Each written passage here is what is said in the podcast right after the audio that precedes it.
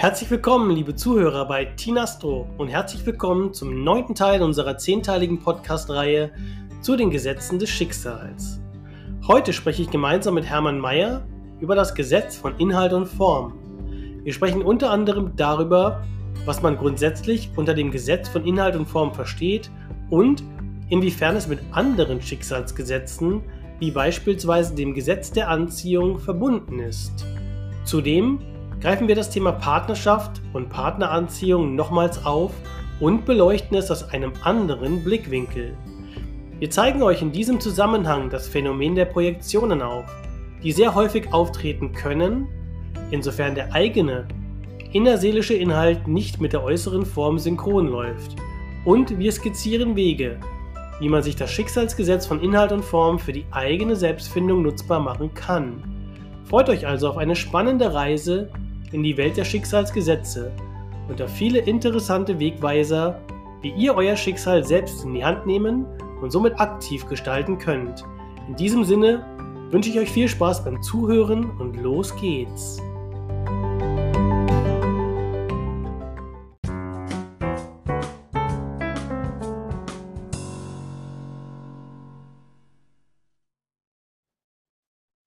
Herzlich willkommen, liebe Zuhörer bei Tinastro und herzlich willkommen zum neunten Teil unserer zehnteiligen Podcast-Serie zu den Gesetzen des Schicksals. Heute sprechen wir über das Schicksalsgesetz Nummer 9, das Gesetz von Inhalt und Form. Und hierfür begrüße ich recht herzlich an meiner Seite Hermann Mayer, den Star-Astrologen und Schicksalsforscher aus München. Hallo Hermann, schön, dass du da bist. Ja, hallo Tino. Heute freue ich mich besonders auf das Gesetz von Inhalt und Form, weil das ja ein ganz, ganz wichtiges Gesetz wieder ist, von dem man ahnt, hm, dass es äh, vielleicht eine besondere Bedeutung hat. Aber wenn man dann hm, sich das bewusst macht, da wird, ja, öffnen sich Welten. Mhm. Ich weiß, von dir, dass das sicherlich eines deiner Lieblingsschicksalsgesetze ist, wenn nicht sogar dein liebstes. Wie kommt es dazu und was macht dieses Gesetz so wichtig? Ja, aufgrund von dem Gesetz von Inhalt und Form kann man im Grunde eigentlich fast alles deuten, äh, weil die Symbole in der Außenwelt dadurch deutlich werden und man braucht es nur übersetzen und schauen, was dahinter eigentlich für Inhalte sind. Und äh, wir müssen uns vielleicht vor Augen führen, was sind Inhalte, was ist da gemeint bei dem Gesetz von Inhalt und Form mit Inhalten. Das sind unsere äh, Gefühle, unsere Triebe, unsere Gedanken. Das ist der Inhalt. Das ist das, was jeder Mensch so mit sich herumträgt. Und jetzt wäre natürlich wichtig, dass er für diese Inhalte, für das, was er fühlt und denkt vor allen Dingen, die entsprechende Form findet. Und das werden wir jetzt sehen, ist also gar nicht so einfach. Mhm. Und was macht es denn so schwierig? Weil es klingt ja so, wie du es jetzt erklärst, erstmal logisch, dass das, was ich zum Beispiel äh, fühle, dass ich das auch zum Ausdruck bringen soll warum kann dies zum Problem werden? Und äh, könntest du vielleicht hier das Ganze mit einem Beispiel mal untermalen? Naja, also wenn jemand äh, innerlich progressiv eingestellt ist und geht aber in altvaterischer Kleidung herum, hm. äh, dann ist eine Diskrepanz da zwischen Inhalt und Form und er sendet dann falsche Signale und dieses falsche Signal wird von anderen wieder falsch gedeutet und dann kommt es praktisch wie ein Bumerang auf ihn zurück, obwohl er im Grunde eigentlich gar nichts getan hat. Okay. Okay, das. Äh... Er ist ja keiner Schuld bewusst und er ist auch nicht schuldig, sondern es ist einfach nur eine gewisse Diskrepanz, in der er lebt. Äh, und ähm, Genauso ist es natürlich mit den anderen Formen, weil man muss ja schauen, in welcher Partnerschaftsform lebe ich. Äh, wie, was habe ich für Form in der Arbeit? Arbeite ich ganztags, saisonal? Äh, arbeite ich unter Umständen nur im Winter oder nur im Sommer, äh, wie viele Stunden arbeite ich äh, und so weiter. Also das ist dann auch eine, eine Arbeitsform. In welcher Form befinde ich mich da? Und äh, so äh, gibt es auf allen Lebensfeldern im Grunde immer Inhalte und Formen. Und das Blöde ist nur, wenn uns diese Formen nicht passen, dass wir dann ungünstig reagieren mit Gefühlen und Gedanken und unter Umständen auch sogar also mit körperlichen Symptomen, weil äh, wir mit unserem äh, Organismus auf diese Formen reagieren, die da in der Außenwelt äh, vorhanden sind. Hm.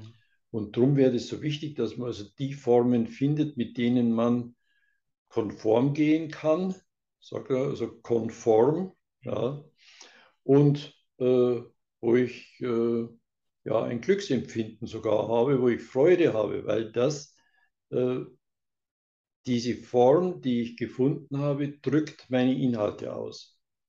Und das verleiht mir ein Gefühl der Zufriedenheit und der Freude.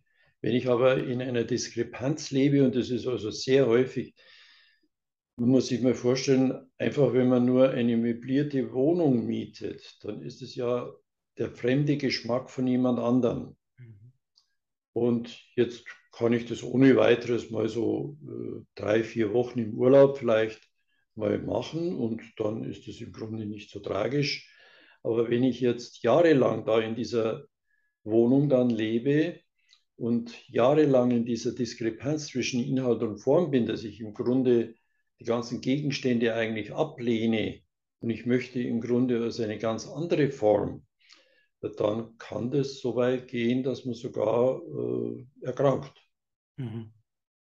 Also das Ziel ist schon, sich auch in der Außenwelt richtig zu einem selbst passend auszudrücken. Ja, und die Form äh, zu finden, die einem gemäß ist. Mhm. Ja. Und äh, man kann es auch mal beobachten, vielleicht hat der eine oder andere auch schon mal solche Erfahrungen gemacht. Mir haben also viele schon erzählt, äh, bei ganz banalen Sachen wie jetzt zum Beispiel, sagen wir jetzt mit dem Auto. Jetzt äh, möchte der eigentlich ein ganz anderes Auto haben und hat eine gewisse äh, Vorliebe für eine bestimmte Automarke die kann er sich aber nicht leisten oder ist derzeit nicht lieferbar oder was auch immer. Und jetzt nimmt er etwas anderes, was aber eigentlich nicht ihm entspricht und fährt dann mit diesem Auto. Dann kann also sein, dass, obwohl das Auto vielleicht neu ist, dass dann überraschenderweise nach zwei Monaten ein Motorschaden da ist, wo man sagt, das kann es ja eigentlich im Grunde gar nicht geben. Oder dass man immer wieder kleine Karambolagen hat mit diesem Auto, äh, weil es einfach die falsche Form ist. Man hm. passt da in dieses Auto eigentlich nicht rein.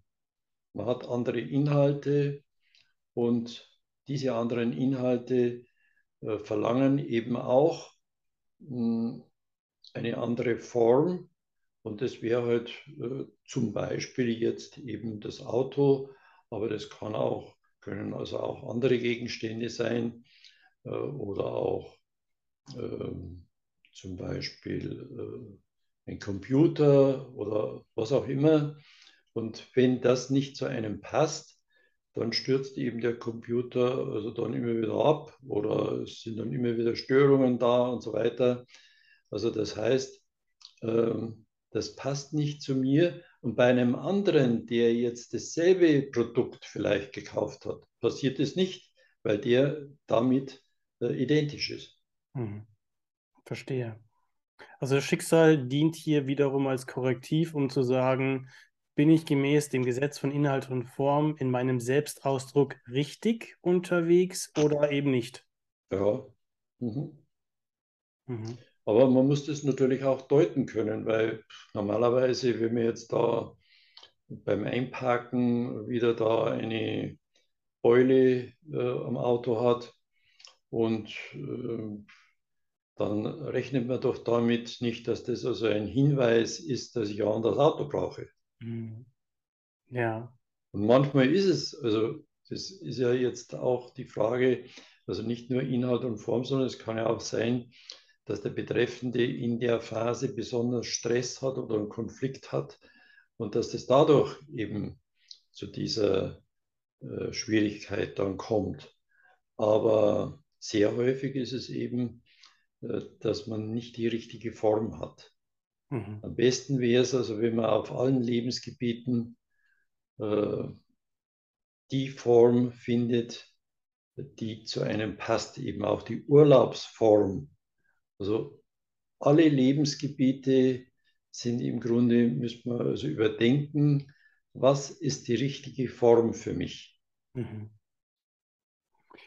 Ich, mir kommt gerade so eine Frage, die ich dir gerne mal stellen möchte, denn in meinem erweiterten Bekanntenkreis gibt es jemanden, der schon seit bestimmt zehn Jahren darüber nachdenkt, seinen Motorradführerschein zu machen.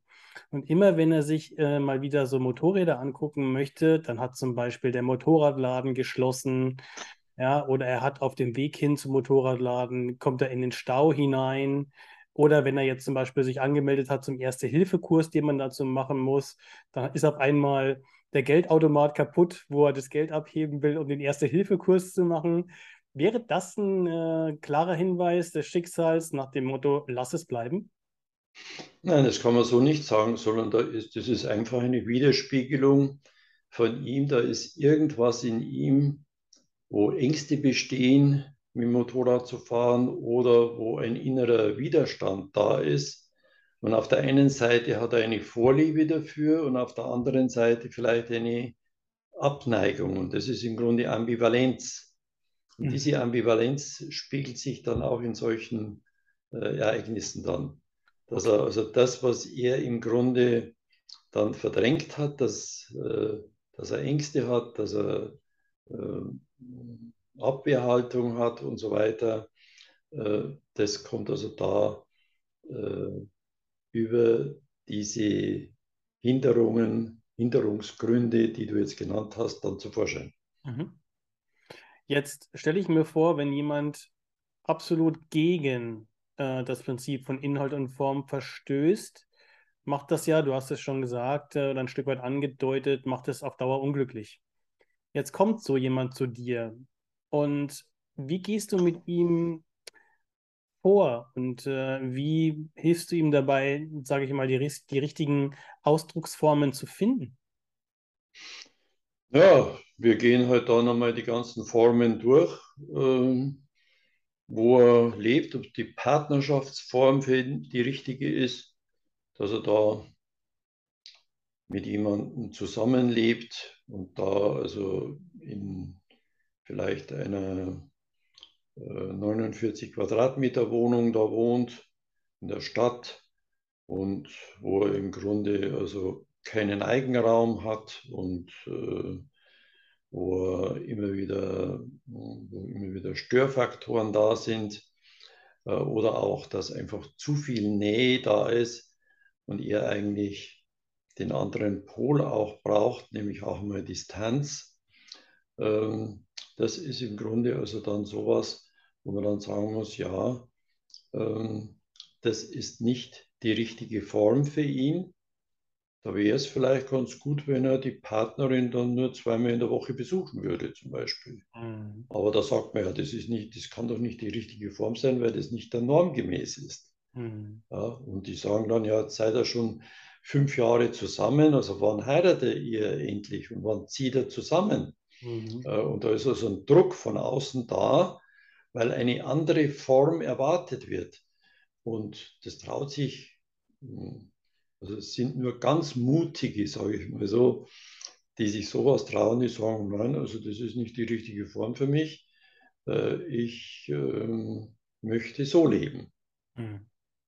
Und da gehört äh, auch eine gewisse Widerstandsfähigkeit auch dazu, weil man dann also mit Angriffen äh, von außen dann also rechnen muss. Hm. Ja, vor allen Dingen ähm, es ist ja jetzt Schicksalsgesetz Nummer 9 und man merkt auch, dass dieses Gesetz, wenn man es umsetzt, äh, umsetzt in, in Anführungszeichen, dass das dann schon auch den Mut erfordert, sich im äh, im, in einem gewissen Fall auch der Kollektivneurose zu stellen und zu sagen, das bin ich, in der Form bin ich glücklich und ich gehe meinen Weg unabhängig davon, was die Norm denkt.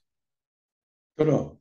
Ja, das, äh, und dass man dann äh, die Widerstandsfähigkeit eben an den Tag legt und sich also da nicht runterziehen lässt im Eigenwert, wenn die anderen dann äh, sagen, also das wäre nichts für mich, das ist ja das Letzte und so weiter. Da kommen ja dann solche Statements und da darf man sich also nicht ins Boxhorn jagen lassen, sondern muss sagen, also so ist es. Und natürlich muss man mit, der, äh, mit dem Partner oder mit den Menschen, mit denen man zusammenlebt, auch dann äh, das besprechen.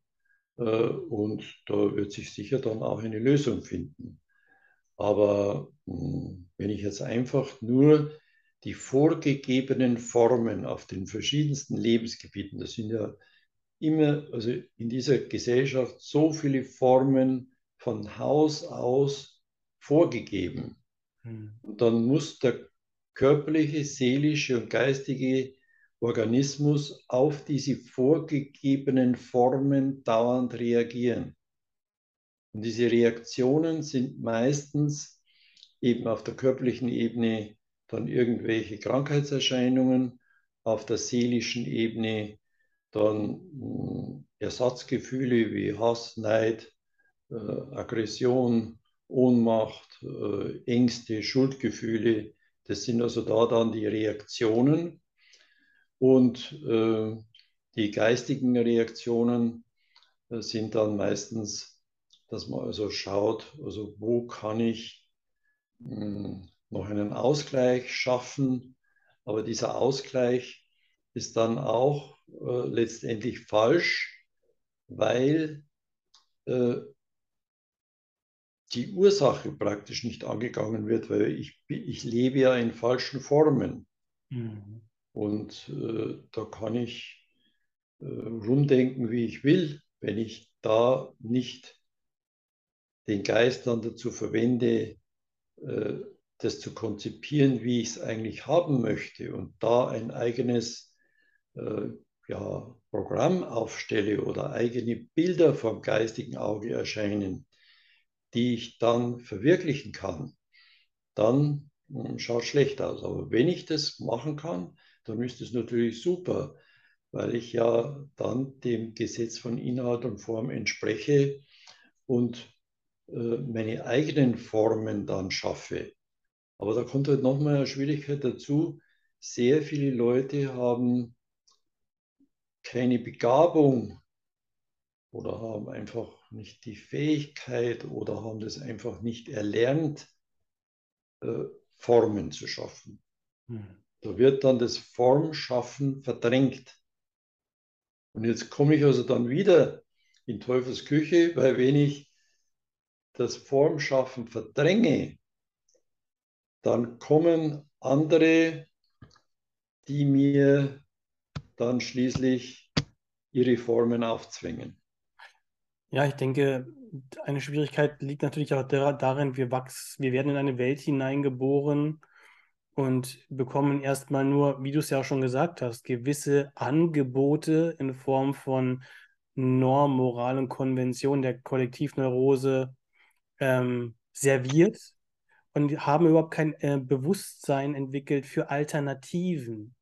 Und ich denke, umso mehr ich auch deinen Worten lausche, gilt es auch dem, demjenigen, der seine Inhalt und die Formen ändern möchte, auch ein Bewusstsein für jedes Lebensfeld zu schaffen, für die dort potenziell möglichen Alternativen.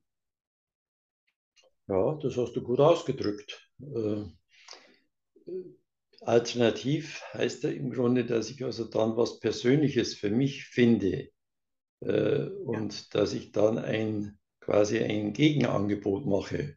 Mhm. Und, äh, und das wäre eben dann, der, man sieht ja dann erst, wenn man über den Tellerrand hinaus sieht, sieht man erst, Mensch, da gibt es ja noch tausend Möglichkeiten und tausend andere Formen, die ich also leben könnte. Mhm. Genauso ist es, wenn jetzt einer, der ist jetzt durch irgendwelche Umstände reich geworden und der meint jetzt, er kann sich jetzt eine Villa leisten äh, mit 60 äh, Zimmern. Ja, und wenn er aber das nicht ist und er jetzt nur meint, er kann sich das leisten und äh, jetzt verwirklicht er das, mhm. und er verwirklicht nicht seine Form, ja. dann nützt ihm das 60-Zimmerhaus äh, überhaupt nichts. Im Prinzip ist dieses Gesetz ein sehr schöner Weg zur wahrhaftigen Individualisierung eines Menschen. Ja, das ist, äh, also das wäre eigentlich der Motor für den Individuationsprozess. Mhm. Ja. So. Und ich muss dann analysieren und schauen, wo lebe ich in falschen Formen. Mhm. Eben, dass ich das durchchecke und schaue, Mensch, Partnerschaft. Wie schaut es aus äh, mit Familienleben? Da gibt es auch viele, die haben dann einfach so vor dem geistigen Auge die Idealfamilie, die heile Familie. Ja, hm, das ist im Grunde häufig nur ein Rollenspiel. Äh, jeder spielt da die Rolle innerhalb von diesem Film Heile Familie und im Endeffekt bleiben aber die einzelnen Familienmitglieder als Individuum auf der Strecke, mhm. weil sie nur die Rolle spielen. Und das heißt, es ist gar nicht eine heile Familie. Das wird also, das ist nur eine Theateraufführung, die man vor den anderen da abzieht. Und im Endeffekt äh, ist es eigentlich ja eine Selbstverleugnungsmaschinerie. Aber ich meine, Mensch, das ist ganz edel und toll und die ideale Familie. Äh, und da geht man eben nicht auf den Einzelnen drauf, äh, wie überhaupt bei allen äh, Idealen. Man geht nicht auf die individuelle psychische Struktur von dem Betreffenden ein. Hm. Und dadurch wird das Ideal eigentlich äh, ja, zu einem hm, Hemmschuh, äh, zu einem ja, Verdrängungsmechanismus weil ich muss ja zugunsten von dem Ideal all das verdrängen, was mich ausmacht. Hm. Und, äh, Ob das jetzt Mutterideal ist, Vaterideal oder ideale Familie oder die ideale Partnerschaft äh, oder was auch immer, äh, all diese Ideale sind äh, dazu angetan, äh, genau das Individuelle äh, von einem abzuwürgen. Mhm. Man ringt um den, Applaus, um den Applaus der Kollektivneurose, indem man das Ideal zu, äh, zu erfüllen versucht. Aber ich denke, dass der ein oder andere schon festgestellt hat, dass dieser Applaus nicht die Erfüllung bringt. Ja, leider nicht, weil sonst wäre es ja mh, hm, dann schön, weil dann könnte man sich endlich einmal ausruhen. Ja. Aber äh, das ist ja nur mh, hm, bestimmte in einer bestimmten Zeit und man muss sich ja vorstellen, die da applaudieren, die sind ja selber gehemmt. Mhm. Weil wenn sie nicht die Hemmung hätten, hätten sie nicht das Ideal und würden das Ideal nicht verherrlichen. Mhm. Genau. ähm, da kommt mir noch ein schöner Satz, der da heißt, Blutsverwandt ist nicht seelenverwandt. Ich glaube, der passt in den Kontext auch gut, ne? Ja, das ist äh, super. Also da wenn es zufällig passt, dass man, also dass die Blutsverwandten also da wirklich äh, seelisch äh, ähnlich sind und da an einem Strang ziehen, dann ist es ja schön. Mhm. Aber es ist äh, auf keinen Fall die Regel. Mhm. Ja. Gut. Ähm, grundsätzlich, ja, die Frage, die ich an dich habe, gibt es sonst noch wichtige Dinge, die dir zu diesem Gesetz ähm, am Herz liegen, die du noch ergänzen möchtest? Ja, besonders äh, wichtig, glaube ich, ist in diesem Zusammenhang auch, wenn ich hier, also das müssen wir, glaube ich, schon noch etwas deutlicher herausschälen mit den Projektionen. Mhm. Und zwar, wenn ich in falschen Formen lebe, lade ich zu Projektionen ein bei den anderen. Also die haben dann falsche Projektionen auf mich, weil ich in der falschen Form lebe. Mhm. Und jetzt äh, meinen die, ich bin ein anderer. Und der bin ich aber gar nicht. Mhm. Und infolgedessen reagiere ich dann wieder auf die falschen Projektionen von dem anderen wieder mit falschen Reaktionen. Und dann bin ich schließlich äh, in einer mm, in, in, in, einem Circulus viciosus drin, da wo ich also unter Umständen gar nicht mehr rauskomme, weil das ist also dann das, was wir letztes Mal besprochen haben, das wird dann also negative Verstärkung. Bin dann also ständig in einer negativen Verstärkung und man entfernt sich, das ist also das Frappierende, dann immer mehr von der Wirklichkeit.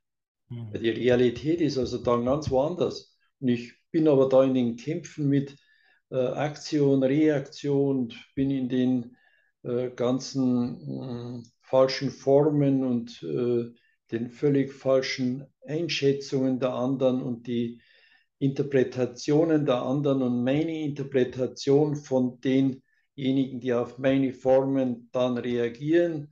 Und da kommt ein Kuddelmuddel da zusammen, wo man also gar nicht mehr weiß, also um was geht es denn hier eigentlich? Ich offeriere der Außenwelt ein falsches Ich. Ja. Mhm. Okay. Und das hat Kettenreaktionen also zur Folge. Und äh, vor allen Dingen also auch mit der Partneranziehung, weil also viele in meinem Umfeld, die fragen mich immer, wie kann ich den richtigen Partner anziehen? Mhm. Ja, und darum habe ich da auch einige Bücher darüber geschrieben, über dieses Thema. Äh, ja, am besten ist es natürlich, wenn ich die richtigen Formen habe. Dass ich also die Formen habe, die äh, Leute ansprechen, die mir ähnlich sind, mhm. die ähnlich fühlen und denken und die sich von diesen Formen angezogen fühlen. Und wenn ich aber in einer falschen Form äh, lebe, dann ziehe ich ganz andere Menschen an, eben die, die auf mich da falsch projizieren. Hm. Ja. Und dann bin ich in der Beziehung drin zu einem solchen Partner, und wir sind also in, beide in falschen Bezügen. Mhm. Und es kommt Bezüge, es kommt keine Beziehung richtig zustande. Eine echte Beziehung kann nicht zustande kommen, weil man ja gar nicht weiß, was sind die wahren Inhalte von einem selber und die wahren Inhalte vom Partner. Ja, ja.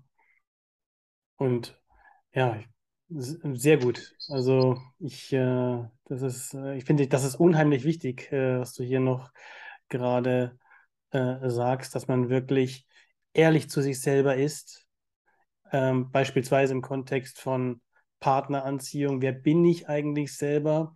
Ne, was bin ich für ein Typ in Sachen Beziehungsform, in Sachen Sexualität und mich dann auch in den entsprechenden Kreisen bewege, in der Außenwelt, um dann auf den für mich passenden Partner, wie du sagst, anzuziehen. Ja, ja das ist eigentlich das Geheimnis des Gesetzes der Anziehung. Mhm. Ja, ja.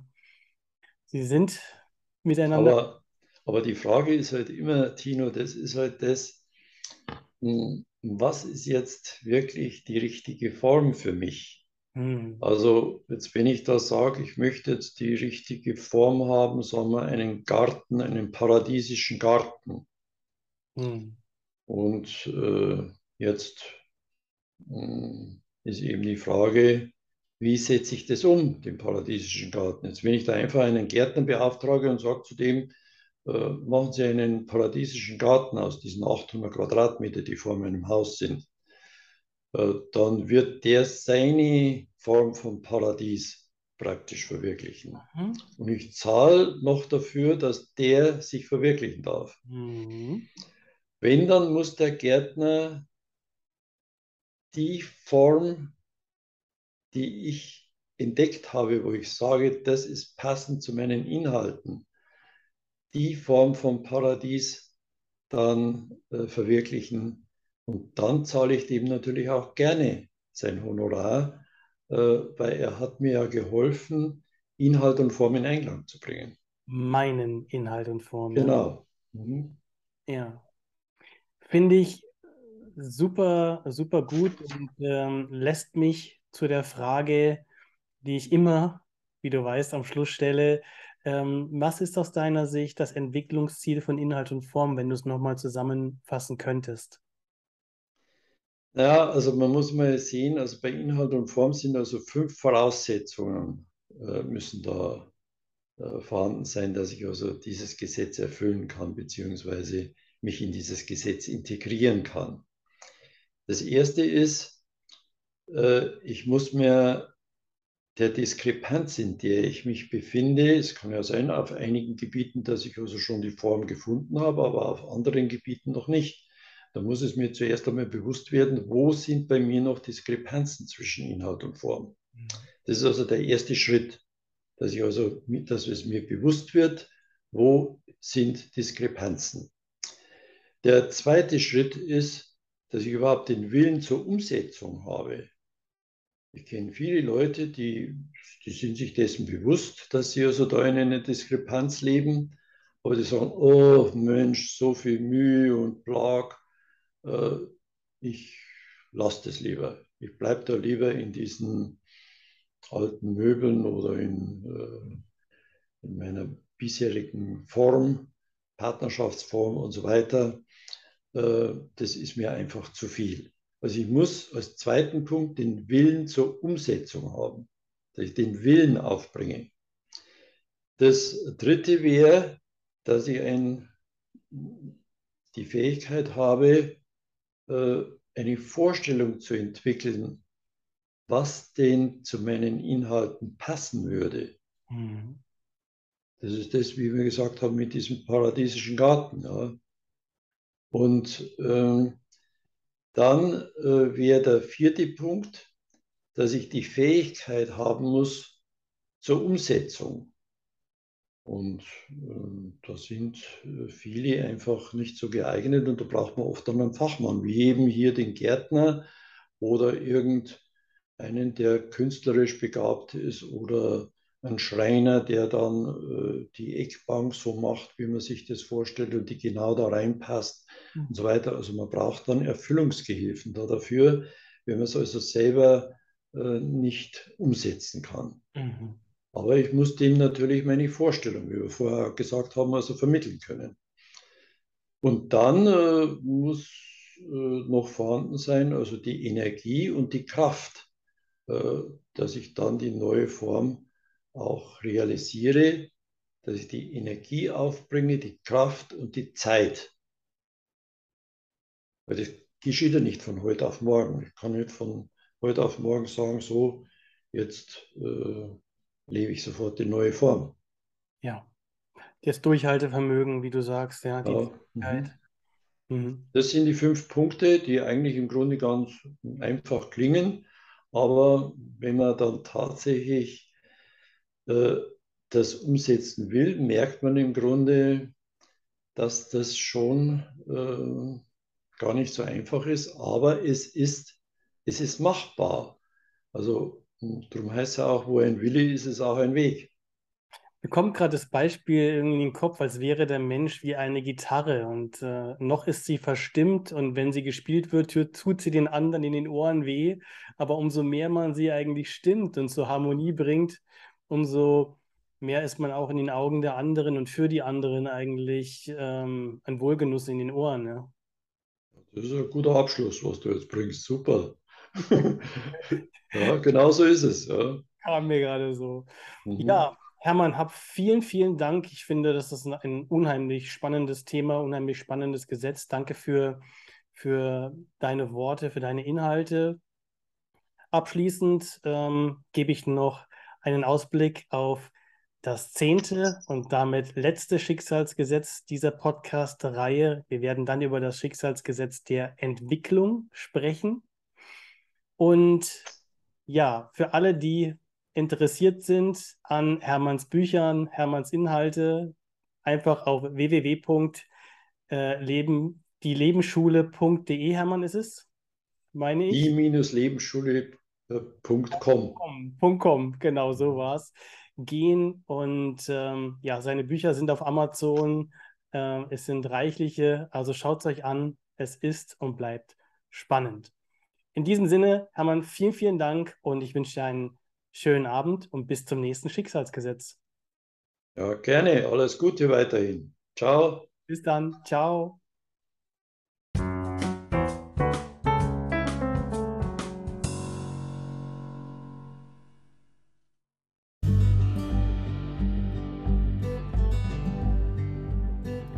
Wenn euch dieser Podcast gefallen hat und ihr nicht nur hören, sondern auch ansehen wollt, dann besucht mich gerne auf meinem YouTube-Kanal. Dort ist das gesamte Interview mit Hermann nochmal als Video zu sehen und am Ende findet ihr die sogenannten Besinnungsfragen zu diesem Schicksalsgesetz. Ansonsten gilt wie immer, abonniert den Kanal, drückt die Glocke und lasst uns eure Kommentare da. Ich bedanke mich recht herzlich fürs Zuhören und sage bis zum nächsten Podcast. Euer Tino von Tinastro. Ciao und bis dann.